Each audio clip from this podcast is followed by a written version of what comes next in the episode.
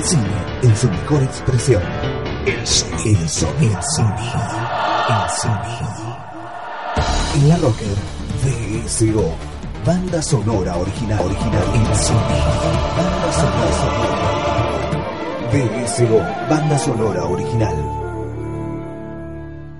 I love you, Pumpkin. I love you, honey bunny. Everybody be cool, this is a robbery! Any of you fucking pricks move! And I'll execute every motherfucking last one of you!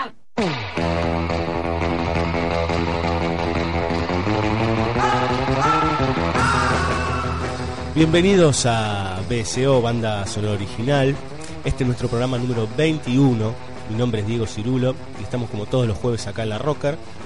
Eh, y este, como habrán escuchado el comienzo, es un especial de fin de mes. Es el especial sobre Pulp Fiction que ustedes mismos han elegido en nuestro blog, eh, entre varias películas, entre ellas Easy Rider. eh, ahí este, ustedes eligieron Pulp Fiction eh, y ahora vamos a dedicar esta hora y, y minutos a esta gran película de Quentin Tarantino del año 1994.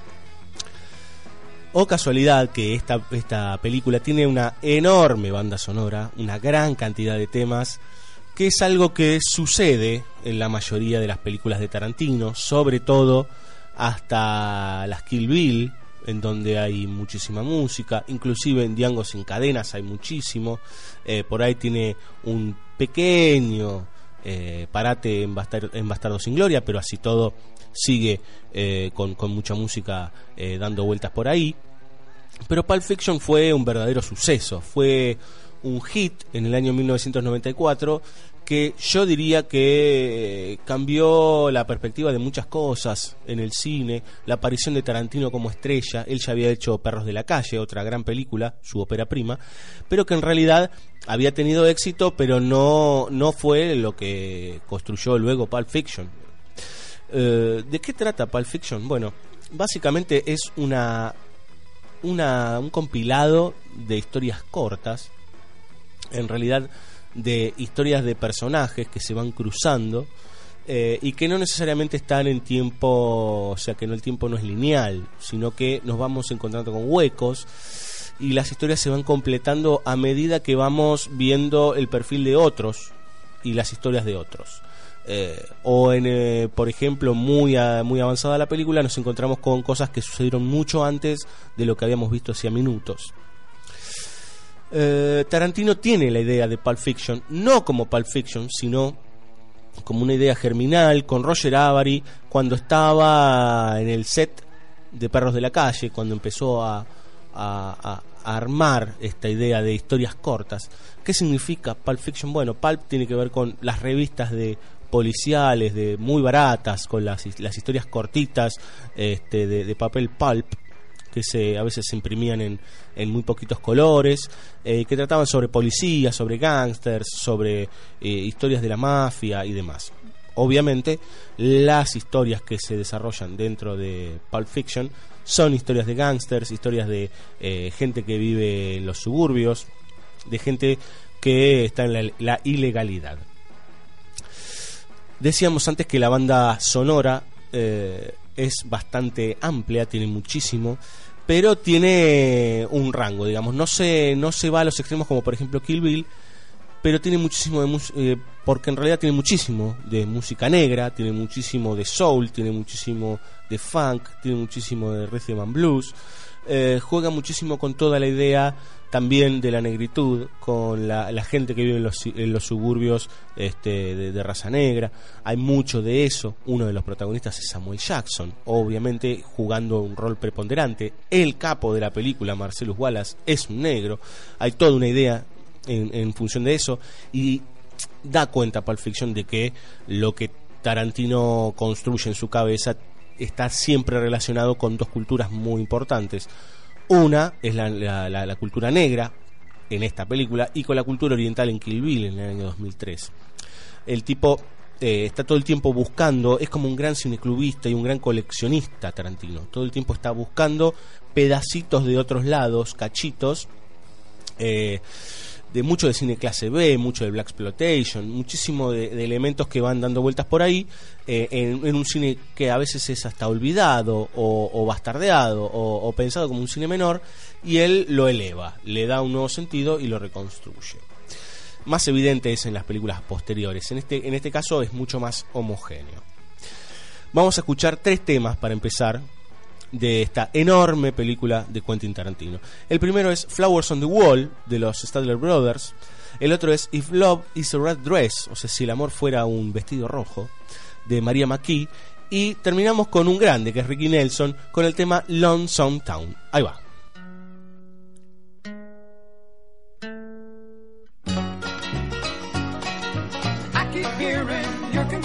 About my happiness. All that thought you're giving me is conscience, I guess. If I were walking in your shoes, I wouldn't worry none. Are you and your friends are worried about me? I'm having lots of fun. Counting flowers on the wall, that don't bother me at all. Playing solitaire till dawn with the deck of 51. Smoking cigarettes and watching Captain tell me I've nothing to do. Last night I dressed in tails, pretended I was on the town. As long as I can dream, it's hard to slow the swinger down. So please don't give a thought to me, I'm really doing fine. You can always find me here and having quite a time. Counting flowers on the wall, that don't bother me at all. Playing solitaire till dawn with the deck of 51.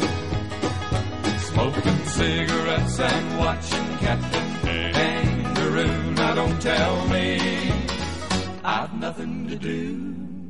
It's good to see you. I must go. I know I look a fright. Anyway, my eyes are not accustomed to this light. And my shoes are not accustomed to this hard concrete. I must go back to my room and make my day complete. Counting flowers on the wall, that don't bother me at all. Playing solitaire till dawn with the deck of 51. Smoking cigarettes and watching Captain Kangaroo. Now don't tell me I've nothing to do. Don't tell me I've nothing to do.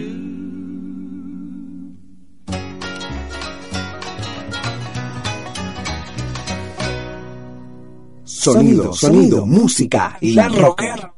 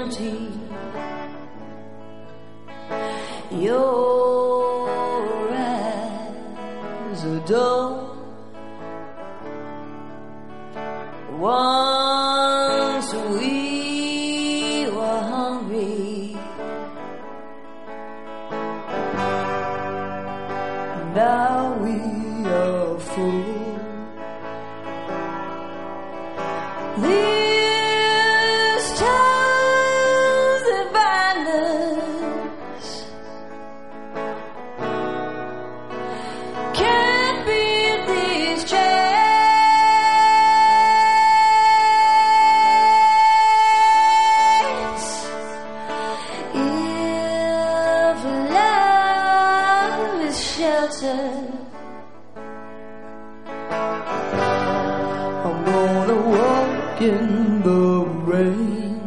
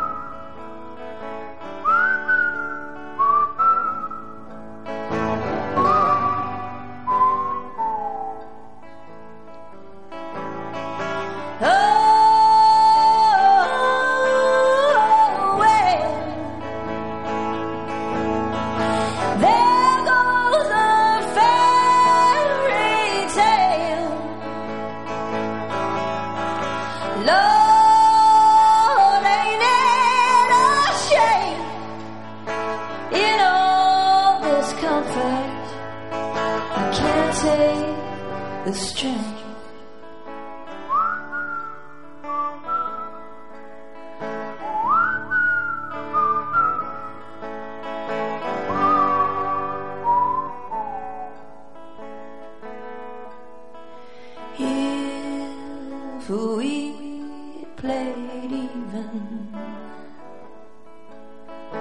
I'd be your queen. But someone was cheating,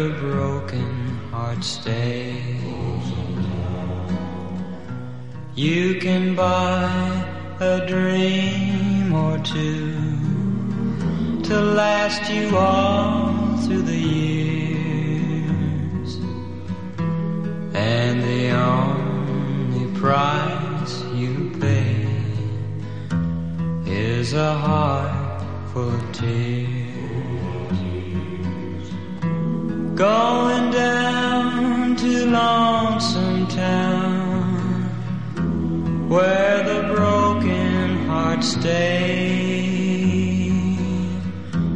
Going down to Lonesome Town to cry my troubles away. In the town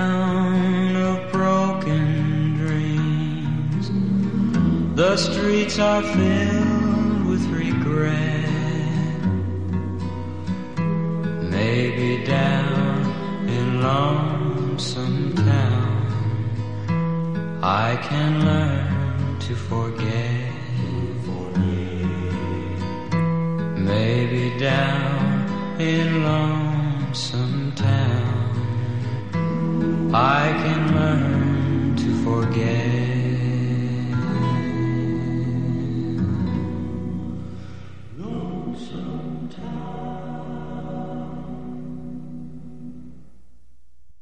Una frase, más de mil imágenes. Play it once, Sam. For all time's sake. I don't know what you mean, Miss Elsa. Play it, Sam. Play as time goes by. BSO, banda sonora original en la Rocker. Continúa este especial sobre Pulp Fiction, la gran película de Quentin Tarantino.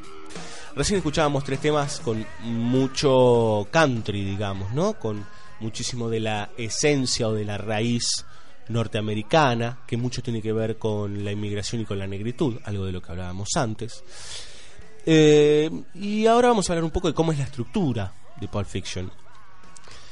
Eh, decíamos antes que lo interesante y lo rico de esta, este juego de pequeñas historias, entre comillas, es que van dejando huecos o se van cruzando eh, y se van resignificando con el, con el paso del tiempo. O sea, eh, por ejemplo, por, por decir, a la hora nos encontramos con una historia de algo que sucedió mucho tiempo antes eh, de lo que acabamos de ver hace dos minutos, como si en realidad lo lineal del tiempo, algo que es eh, bastante complejo, uno concibe el tiempo lineal, el tiempo del cine, de la duración de la película es lineal, eh, esa linealidad está rota, digamos, ¿no? Uno va encontrando y resignificando las estructuras que ya vio eh, por lo que está viendo en este momento, que en realidad es anterior a eso que uno vio, como si se estuvieran eh, corriendo las piecitas del rompecabezas y no viésemos todo en el, en el orden 1, 2, 3, 4. Está contado de la siguiente manera, Pulp Fiction. Primero tenemos un prólogo que es con los que escuchábamos al principio, con Honey Bunny y con Pumpkin, que son estos dos ladronzuelos, que, eh, que dicho sea de paso tienen una deliciosa, eh, un delicioso diálogo entre ambos dos de cómo robar y qué es lo mejor para robar para un, para un maleante, si una licorería, si un banco, eh, cómo, cuáles son las, las complejidades, y terminan pensando que lo mejor es, eh, eh, es robar un restaurante en donde están. Luego viene una historia más que interesante, que es una de las más recordadas, que es la de Vincent Vega y la esposa de Marcelus Wallace, eh, en donde a este personaje, Vincent Vega, lo encontramos en una situación harto difícil, acaba de llegar de Europa y tiene que cuidar a la mujer de su jefe. ¿sí? Ella es Uma Thurman, eh, también en un momento de esplendor, muy jovencita, hermosa, morocha, ¿sí? este, con un corte muy sesentas. Después vamos a hablar de qué época refleja Pulp Fiction. Eh, y ahí se hace todo un juego que tiene que ver eh, no solo con la relación que él entabla en una noche con, con Mia Wallace, este personaje Vincent Vega, interpretado por John Travolta, sino el mundo de las drogas como algo muy muy normal y muy y muy lógico, eh, lamentablemente en ese en ese tipo de ámbito. Luego va a empezar a estructurarse lo que es el reloj de oro, que es una historia interpretada por Bruce Willis haciendo de Butch, un boxeador que viene de una generación de, luchadores, pero de otro tipo de luchadores, de luchadores de guerra. Su bisabuelo, su abuelo y su padre fueron todos héroes de guerra. Él hereda un reloj que ya viene por, eh, por tradición familiar y él es un boxeador eh, pasado ya de años y que tiene una última oportunidad y traiciona, este, debe dejarse ganar en una pelea, y traiciona al mismísimo Marcelus Wallace, que es el gran personaje de la historia, el tipo que está ahí pululando, que no le vemos al rostro hasta muy avanzada la película. Luego del reloj de oro se estructura todo lo que es eh, la, la situación que se em- había empezado a esbozar a posteriori entre Vincent Vega, ahí hay un pequeño fragmentito, entre Vincent, eh, la historia de Vincent Vega y la historia de Honey Bunny, eh, que es cuando se nos presenta a Vincent Vega y a su compañero Jules, eh, ambos dos son matones eh, y que este, van a cumplir una misión con muchísima tranquilidad. Tienen que ir a buscar un maletín, del cual vamos a hablar a posteriori, que es un elemento muy importante dentro de la película. Y ahí se nos cuenta el después de esa misión, digo, con un accidente muy complejo que tiene que ver con un disparo accidental este, en el auto, mancha en el auto en el medio de la carretera este, con uno de sus, de sus soplones, eh, con un humor muy ácido y muy negro. Y luego se cierra la película como si fuera un círculo. Volvemos al mismo bar donde estaban los dos personajes del principio, Yolanda y Ringo, Honey Bonnie y Pumpkin. Eh, y ahora se incluyen los dos personajes de los que hablábamos antes también, Vincent Vega y eh, Jules. Y ahí este, se, hace, se genera un, eh, un juego entre los que son los verdaderos delincuentes, los delincuentes de alta gama, por decir, y los delincuentes de poca monta. Todo esto está en realidad, más allá de, la- de- de esta linealidad que estamos eh, nombrando, eh, todo cruzado, digamos, porque por ejemplo, Vincent Vega está hasta el final de la película, pero muere en la historia de Batch, en la del reloj de oro. O sea que seguimos viendo la historia de un personaje que ya está muerto, porque nos, eh, lo que sigue nos remonta a un tiempo atrás o a unos días atrás. Es muy interesante cómo esto se va articulando y cómo se va construyendo. Y cómo se van enriqueciendo los personajes, cómo vamos entendiendo a Vincent, cómo vamos entendiendo a Jules, cómo vamos entendiendo a Mia Wallace, a Batch, cómo vamos eh, encontrando matices a partir de eh, encontrarnos con ciertas precuelas, con elementos previos. Vamos a escuchar dos temas a continuación de Pulp Fiction. Uno es Son of a Preacher Man, un enorme tema interpretado por Dusty Springfield, gran tema si los hay. Y otro es Let's Stay Together, otro temazo, este interpretado por Al Green. Ahí va.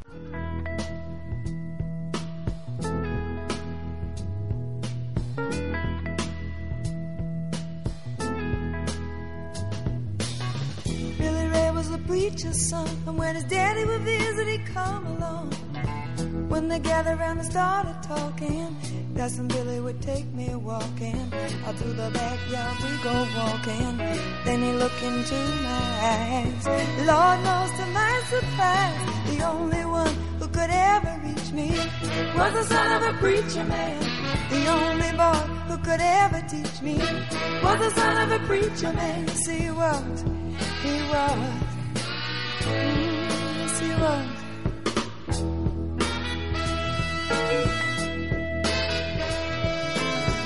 Being good isn't always easy, no matter how hard I try. When he started sweet talking to me, he come and tell me everything is alright. He kiss and tell me everything is alright. Can I get away again tonight? The only one who could ever reach me was the son of a preacher man. The only boy who could ever teach me was the son of a preacher man. Yes, he was. He was. The Lord he was. Yes, he was.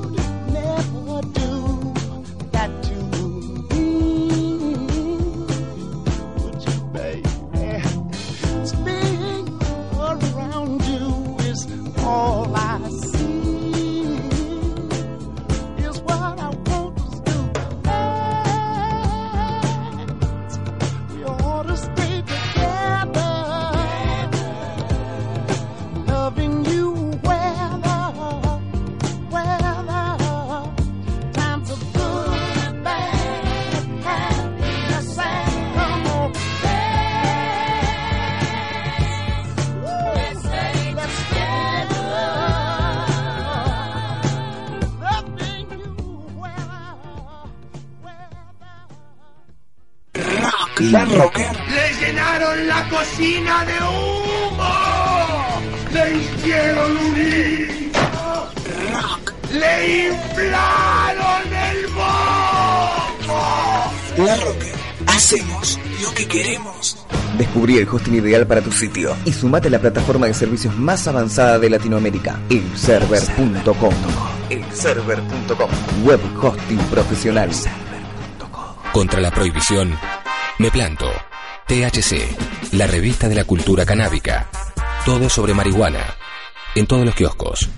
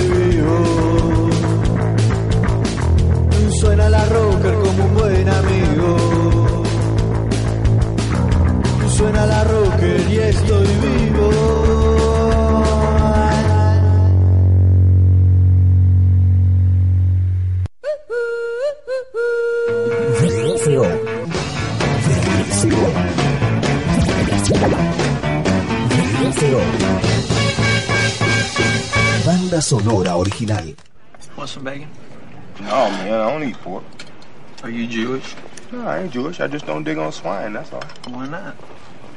Pigs are filthy animals. I don't eat filthy animals. Yeah, but bacon tastes good.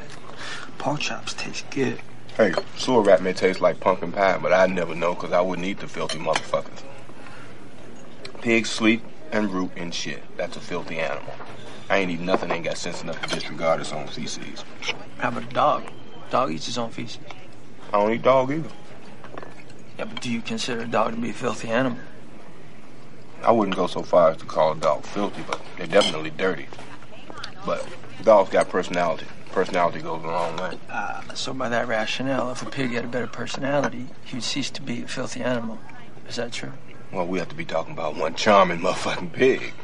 I mean, he had to be ten times more charming than that Arnold on Green Acres. You know what I'm saying?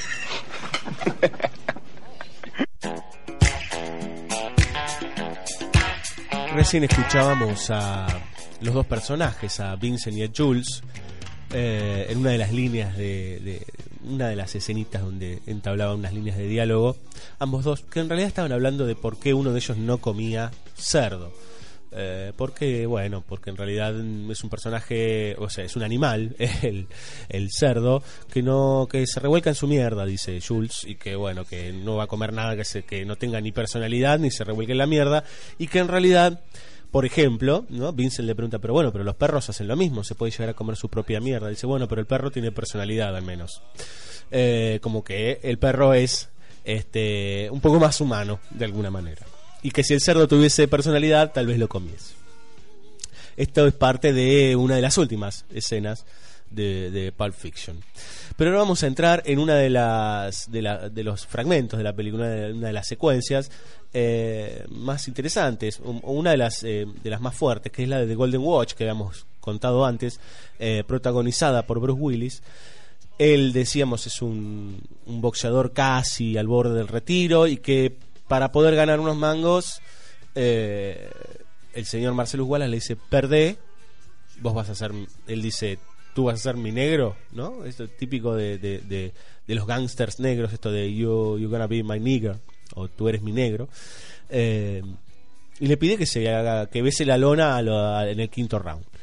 Sucede que hay un plan por detrás de parte de Butch, este boxeador, hace apostar al revés y lo destroza a su contendiente, llenándose de plata. Pero en el medio obviamente está la mafia, está Marcelo Wallace y sus muchachos que lo quieren mandar a matar.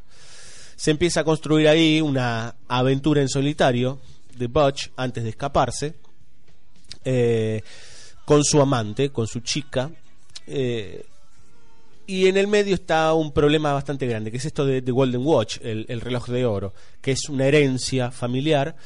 Eh, todos, desde su bisabuelo hasta su padre, lo llevaron a las distintas guerras, algunos no tuvieron suerte y murieron. Y hay una escena muy, muy, muy particular, en donde aparece un gran actor que es Christopher Walken, que llega eh, a la casa de Butch cuando él es niño y le entrega el reloj que tuvo su padre, que lo guardó, estuvo cinco años preso este, en Vietnam, y cuando eh, eh, se lo va a entregar le dice que murió el padre por guardar este reloj y por dejárselo a él. ¿Cómo murió? De disentería porque se lo metió en el culo. Eh, es un humor negrísimo, terrible, pero eso no le quita el valor y Butch, cuando hace la estafa, cuando se tiene que ir, le pide a su amante que, que junte todo lo que hay en la casa porque en cuanto él gana se van. Ella se olvida del reloj y él no puede irse sin, sin ese objeto, con lo cual se genera un problema más.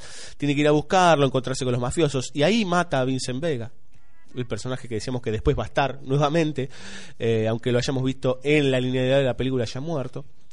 Y hay ahí una cita bastante interesante. Cuando él va en el auto para su casa, frena y se encuentra con Marcelo Wallace que sale con eh, como si hubiera salido de, una cafetería, ¿no? Con un, vasito de café y este con unas donas.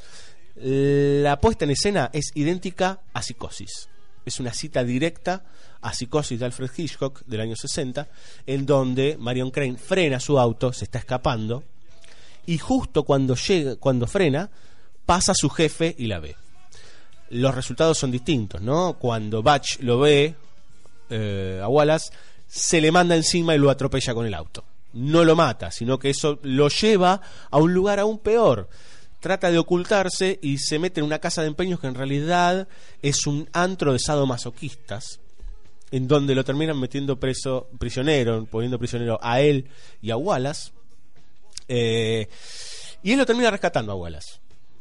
O sea, eh, se termina solucionando el problema porque él toma una decisión heroica al desatarse eh, y castigar a estos dos tipos, este, dos enfermos, uno que es el dueño del lugar y el otro que es un- una suerte de policía, pareciera, se viste de policía muy parecido a esta cosa eh, de, de, de los- de esos personajes muy, muy típicos de la, de, la cultura under. eh, que, que se visten muy estereotipo, con ciertos estereotipos, ¿no? El motociclista, como si fuera una especie eh, de, de- de personaje sacado de la cultura norteamericana, el policía, el indio, el tipo de cuero. Bueno, y este y Bruce Willis lo salva y ahí se soluciona el problema entre ambos dos de alguna manera ahí hay, hay toda una escena muy sórdida y hay un personaje ahí dando vuelta que es The Grimp que es algo así como el esclavo o el sonso que es un tipo todo vestido de cuero que lo tienen ahí metido en un sótano y es por eso que ahora vamos a escuchar dos canciones que tienen que ver justamente con esta con esta parte de la película. Uno es Bring Out the Grimp o sea, trae al, al, sonso, al, a este esclavo vestido de cuero, que es como parte de todo este juego sadomasoquista, eh, interpretado por The Rebels, y la otra es Bullwinkle Part 2 o Seth's Dead Baby. Seth es el personaje este que decíamos que se viste de policía,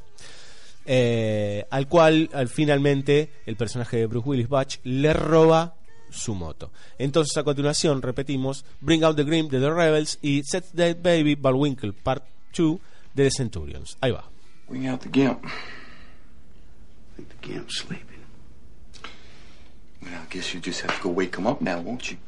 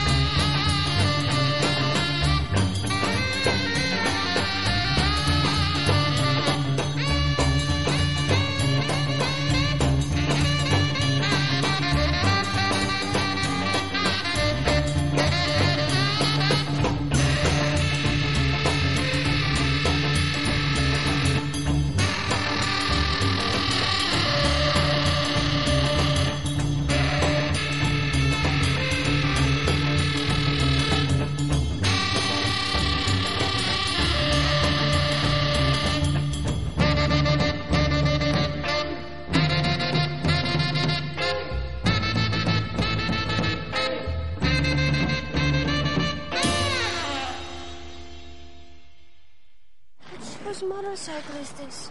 It's a chopper, baby. Whose chopper is this? Zed's. Who's Zed? Zed's dead, baby. Zed's dead.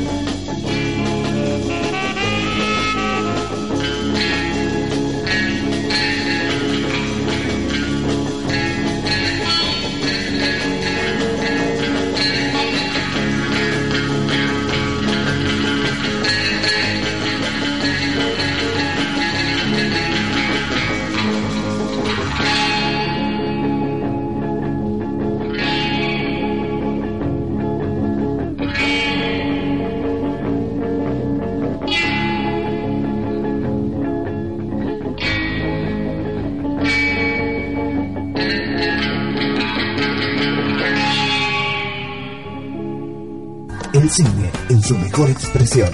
I am your father. I'll be back. El cine en su mejor expresión. El sonido. I'm sorry, Dave. I'm afraid I can't do that. VSO. Banda sonora original. Ezekiel 25, 17.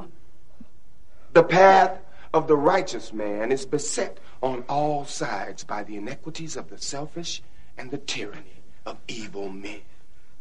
Blessed is he who, in the name of charity and goodwill, shepherds the weak through the valley of darkness, for he is truly his brother's keeper and the finder of lost children.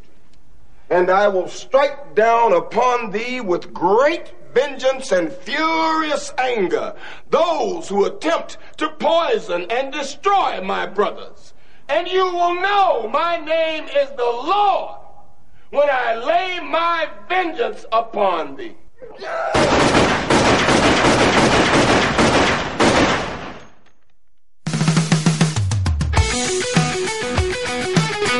Escuchamos otra vez al amigo Jules, personaje interpretado por Samuel Jackson, diciendo ahí en realidad un, fragmento de la Biblia, Ezequiel 25:17, que no existe como tal, es un, un, armadito, digamos, ¿no? Un compilado de varias citas de la Biblia que este personaje construye. Personaje rico si los hay, el de Jules, tanto como el de Vincent Vega, tienen una concepción de la vida muy distinta. Eh, Jules es muy creyente, es un tipo que cree en lo, lo místico, que cree muchísimo, es, es religioso, eh, y que piensa que no todo sucede eh, porque sí, sino que hay mucho de espiritual dando vueltas y hay muchos milagros. De hecho, en esa escena se produce para él un milagro, un acto mágico, que es que no contaban con que ellos están apretando a un tipo por una valija, de la que vamos a hablar en unos minutos.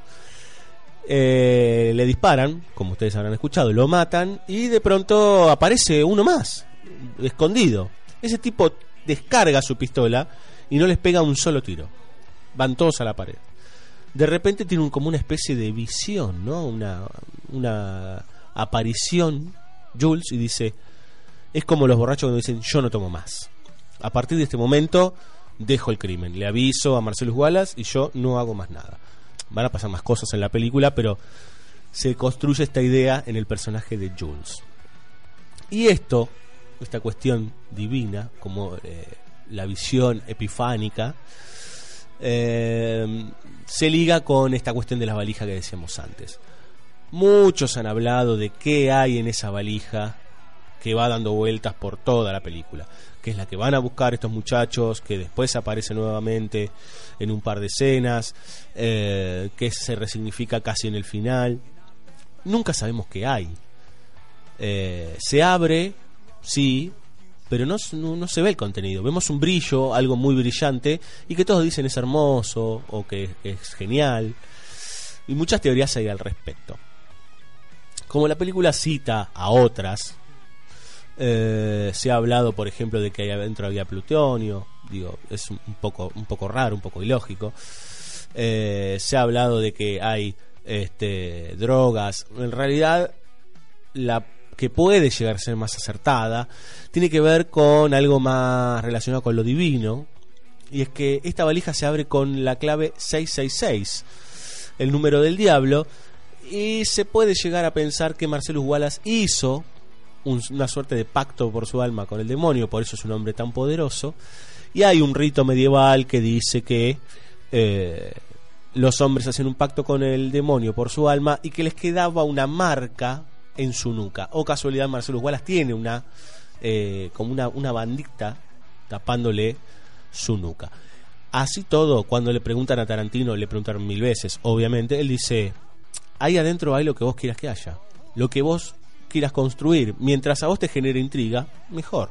Eso es lo importante, nunca se va a revelar. Eso puede ser lo del triple 6, pero tampoco es tan relevante. En, gen en general, a veces hacen más preguntas de, la, de las respuestas que hay.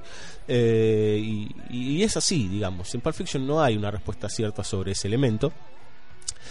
Eh, pero sí está claro que, como decía el maestro Hitchcock, es un MacGuffin. O sea, un elemento cinematográfico que en, en principio parece muy importante, pero que en realidad es lo que hace que la acción siga.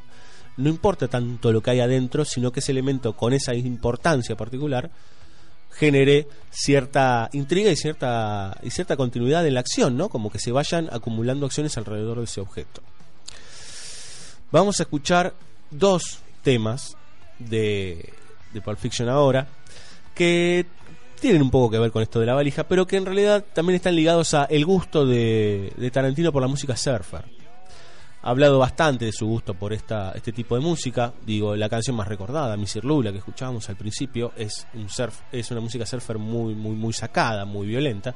Pero ahora vamos a escuchar dos más clásicas, entre comillas, que es Busting Surfbirds de los Tornadoes y vamos a escuchar Surf Rider de The Lively Ones. Ahí va.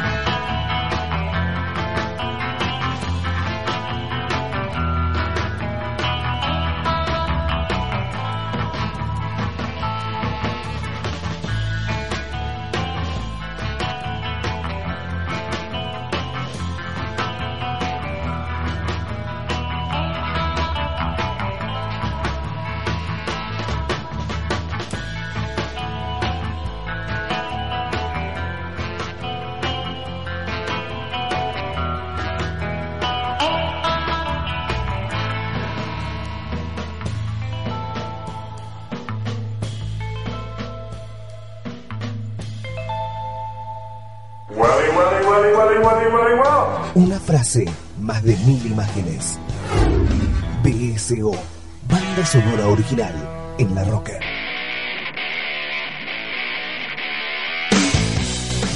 Continuamos con este especial sobre Pulp Fiction. Recién escuchábamos música surfer, ¿no?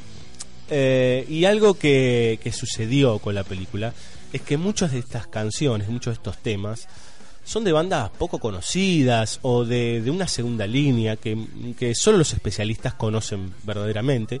Especialistas como Tarantino. Tipos que hurgan en las segundas, terceras y cuartas líneas de músicos y de películas y revuelven y buscan y empiezan a, a- a- pensar y a rearmar y a buscarle los significados. Em, decíamos antes que, que, tiene como una continuidad la música, que hay como una, una identidad muy clara en esta eh, durante toda la película que, que- que genera como una, una mística y un universo bien, bien, bien definido. Y muchas veces se dice eh, que la música, sobre todo la música con letras, se pone de manera gratuita en algunas películas, ni siquiera se piensa en la letra, solo en la melodía y demás. Eh, no es el caso de Tarantino. Normalmente hay, o en algunos casos, no en todos, hay conexiones o ciertas frases de la película tienen que ver con cosas que pasan dentro de la diégesis, dentro de ese universo que se despliega. Eh, y, se, y se van dibujando algunas de las letras en relación a las acciones. Dos de las canciones que vamos a escuchar ahora, en realidad las dos que vamos a escuchar ahora, eh, tienen que ver con esto. La primera es Jungle Boogie, una canción de Cool and the Gang, una banda que es más conocida, ¿eh? banda de música disco y de, de- toda una movida de los años 70 más que, más que interesante y muy conocida. eh, banda de, de muchos intérpretes. Jungle Boogie no tiene una letra muy profunda que digamos, ¿no? O sea, es tipo Jungle Boogie, arriba, abajo, juega con muy poquito. Pero está puesta en un lugar particular, que es en realidad el comienzo de la película, cuando estamos viendo los nombres de los actores y de los personajes y de los de los este, de los técnicos y demás. Eh, de repente, mientras escuchamos Mr. Lou, el tema que escuchamos al principio del programa, que es bastante violento, se escucha como una, una radio que sintoniza, cambia de tema y nos pasa a Jungle Boogie. Jungle Boogie con música negra, música disco, mezclada con soul de, de- de- esa época, dice, bueno, ahora sabes qué, vamos a entrar en este mundo, vamos a entrar en, el- en- en el- en el- en la jungla, digamos, ¿no? en el jungle boogie, en esto de empezar a movernos en esto que hablábamos antes, ¿no? En, el, en, en la, en la jungla de los este, de los mafiosos y de la gente de armas llevar, etcétera, etcétera, de las drogas y demás la letra mucho no tiene que ver, pero si uno juega un poco con esas palabras, tiene un sentido. La otra canción que vamos a escuchar es You Never Can Tell, de el gran Chuck Berry, uno de los padres del rock and roll, eh, que está en una escena, yo diría que una de las mejores escenas que dio el cine, o por lo menos el cine de, los últimos, de las últimas décadas, que es cuando Mia Wallace y Vincent Vega, el personaje de John Travolta, bailan en un concurso en, el, en un restaurante, que es el, restaurante de Jack Slims. Un restaurante retro, donde ahí se, ma- se pone en manifiesto toda esta idea de, de Tarantino de evocar a figuras del cine clase B y a músicos, a enormes músicos que han dado vuelta eh, por la cultura mundial. Entonces aparecen meseros eh, que son unos Buddy Holly, después hay una mesera que es Marilyn Monroe, otra es Mami Van Doren, hay póster de películas este, diferentes de los años 50, de los años 60. Eh, se dibuja un microclima, como una suerte de atmósfera retro, que en realidad, si uno lo piensa bien, lo tiene casi toda la película. Uno no puede precisar cuál es el año en que está hecha Pulp Fiction. Si se pone en detalle, dice, bueno, sí, porque hablan en un momento de Vietnam, uno calcula que esto debe ser, por la edad que tiene uno de los personajes, debe ser en los 90. Pero mm, no hay mucho, digamos. Eh, o sea, sí vemos algún teléfono que no tiene inalámbrico, eh, pero las vestimentas, los autos, las formas de hablar, hay mucho de mezcla de tiempos, de décadas. Y este lugar, el Jack Slims, es como el epicentro, ¿no? Es un lugar donde es puro retro, donde se escucha esta canción You Never Can Tell cuando bailan estos dos personajes. Y oh casualidad, You Never Can Tell, que se puede traducir de dos maneras, es eh, uno nunca sabe, ¿no? O puede ser tú no lo tienes que decir, o nunca lo dirás, You Never Can Tell, nunca lo podrás decir. Nunca lo puedes decir. ¿Por, por qué esto? Bueno, uno nunca sabe, tiene, es casi como premonitorio uno nunca sabe es porque al principio Vincent Vega dice, bueno, pero yo qué hago con esta mina, que es la mujer de Marcelo Wallace, me tengo que portar bien, a un tipo parece, por lo que dicen los otros mafiosos, lo tiraron de una ventana porque le hizo un masaje de pies. Voy a tratar de despreciarla un poco, voy a tratar de hacerme el duro para ver si eh, me deja de lado, pero de repente se empiezan a, a congeniar y congenian en el baile. Ellos empiezan a bailar de una manera muy particular, muy, muy, muy graciosa esta canción. Entonces, bueno, uno nunca sabe, puede llegar a congeniar. Y a posteriori se los ve a los dos, un, un tanto ebrios, entrando a la casa de Marcelus Wallace, en donde hay ciertos indicios de que puede pasar algo entre ellos dos, después no pasa. Por algo que después vamos a comentar, que tiene que ver con la sobredosis de esta chica al equivocarse de droga.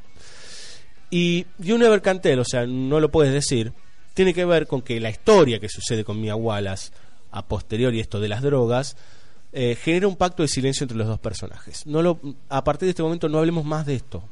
Fuimos a cenar, la pasamos bien y ya está. Se cierra acá el asunto. Bastante interesante que uno con algunos fragmentos de, la- de las letras de las canciones, de hecho habla de una boda también, la canción de Chuck Berry, una boda adolescente. Eh, bueno, que las letras de las canciones eh, tengan algo que ver o tengan una mínima línea de relación con lo que está sucediendo entre los personajes. Entonces, como decíamos, vamos a escuchar estos dos temazos. Jungle Boogie de Cool and the Gang y vamos a escuchar You Never Can Tell del gran Chuck Berry. Ahí va.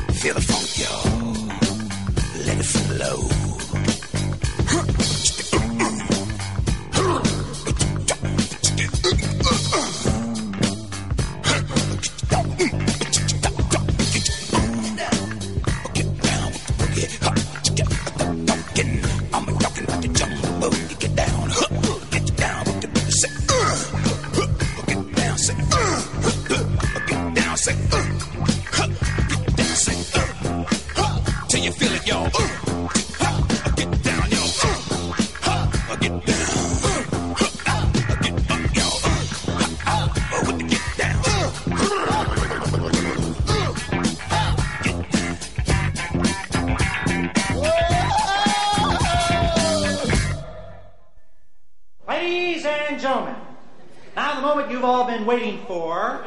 So world famous Jack Rabbit Slim's Twist Contest.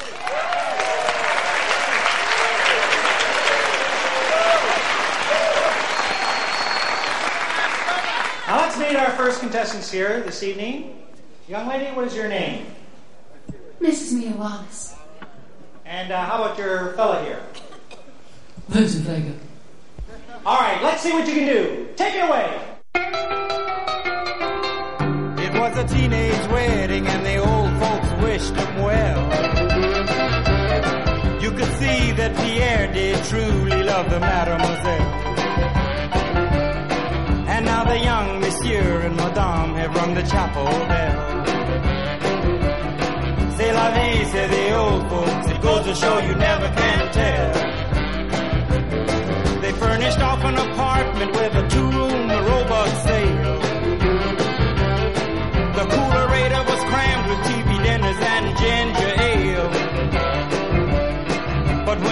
Found work, the little money coming worked out well.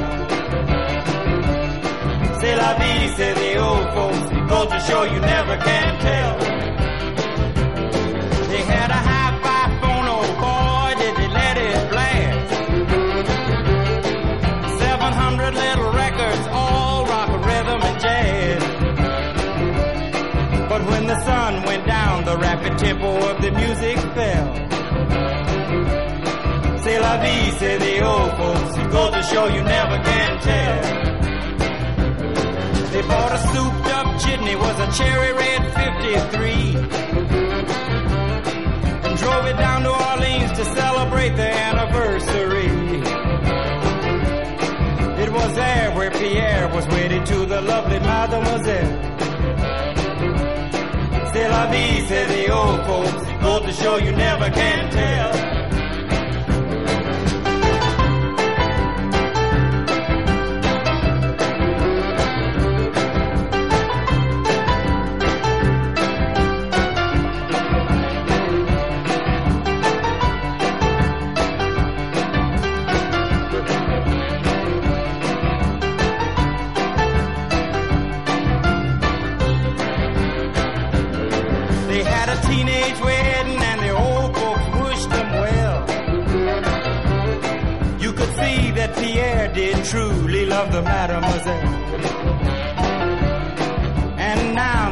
Monsieur and madame have rung the chapel bell. C'est la vie, say the old folks. It goes to show you never can tell.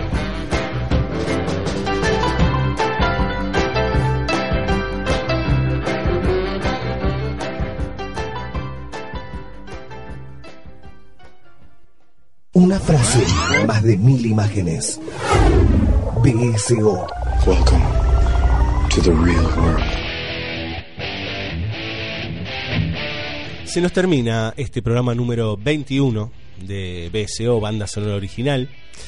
Esta revisión sobre Pulp Fiction, la gran película de Quentin Tarantino, que en mi opinión es una de las más importantes de las últimas décadas. Eh, Tarantino es un gran director, enorme. Yo diría que de los directores jóvenes, tampoco es que es un niño, pero de los directores de las últimas generaciones es uno de los más ricos. Es un revisionista, es un coleccionista. Eh, juega muchísimo con lo retro. Eh, de hecho, hasta su última película, eh, Diango sin cadenas, revive al personaje Diango que hacía muchísimos años, en los años 60, había sido formulado en varias películas, en Diango particularmente, y luego tuvo algunas continuaciones. Pero a veces Tarantino es muy denostado, algunos lo aman, otros lo odian, no lo sé, yo en realidad lo que sé es que es un personaje muy importante dentro de la cinematografía industrial, es un tipo que cambió la óptica de, hacer cierto tipo de cine. A ver, Pulp Fiction se hizo con 20 millones de dólares, que no es nada para la industria hollywoodense.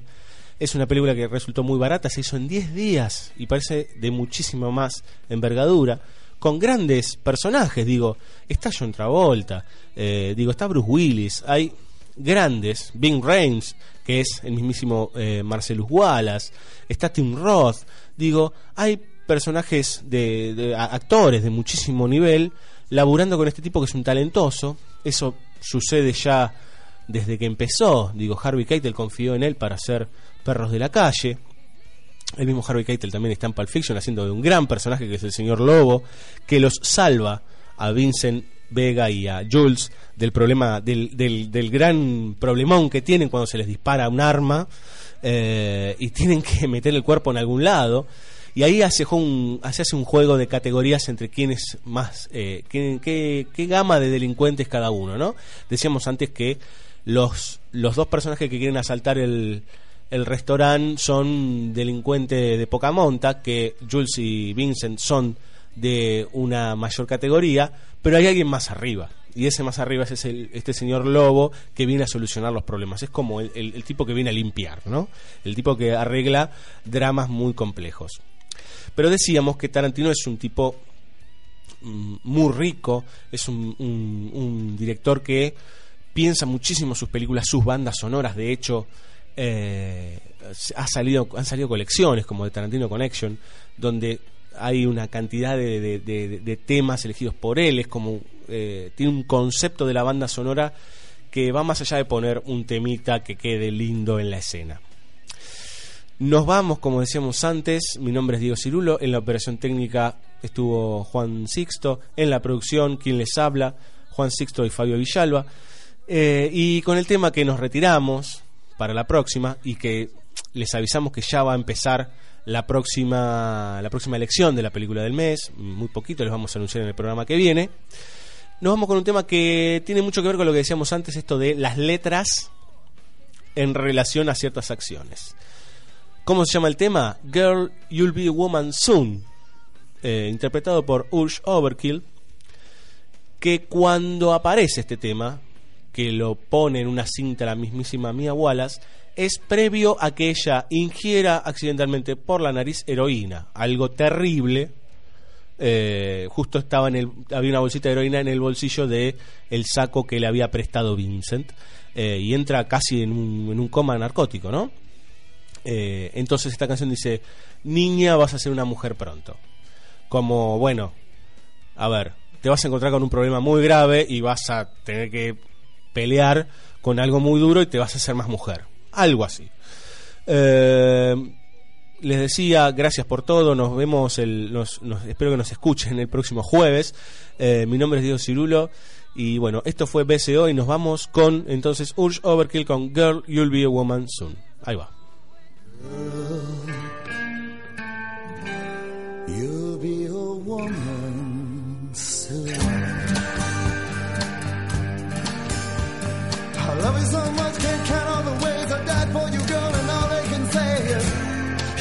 Not your kind.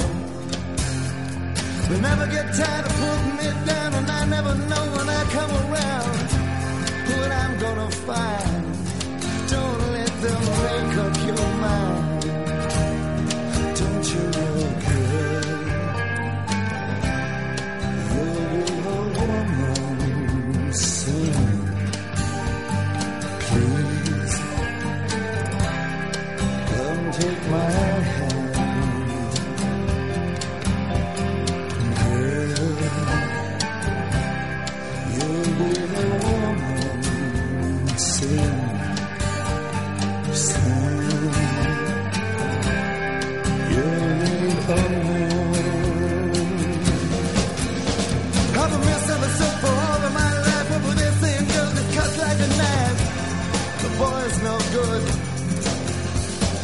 finally found what I'm looking for, but if they get a chance, I'll end it for sure. Surely they would. Baby, how can I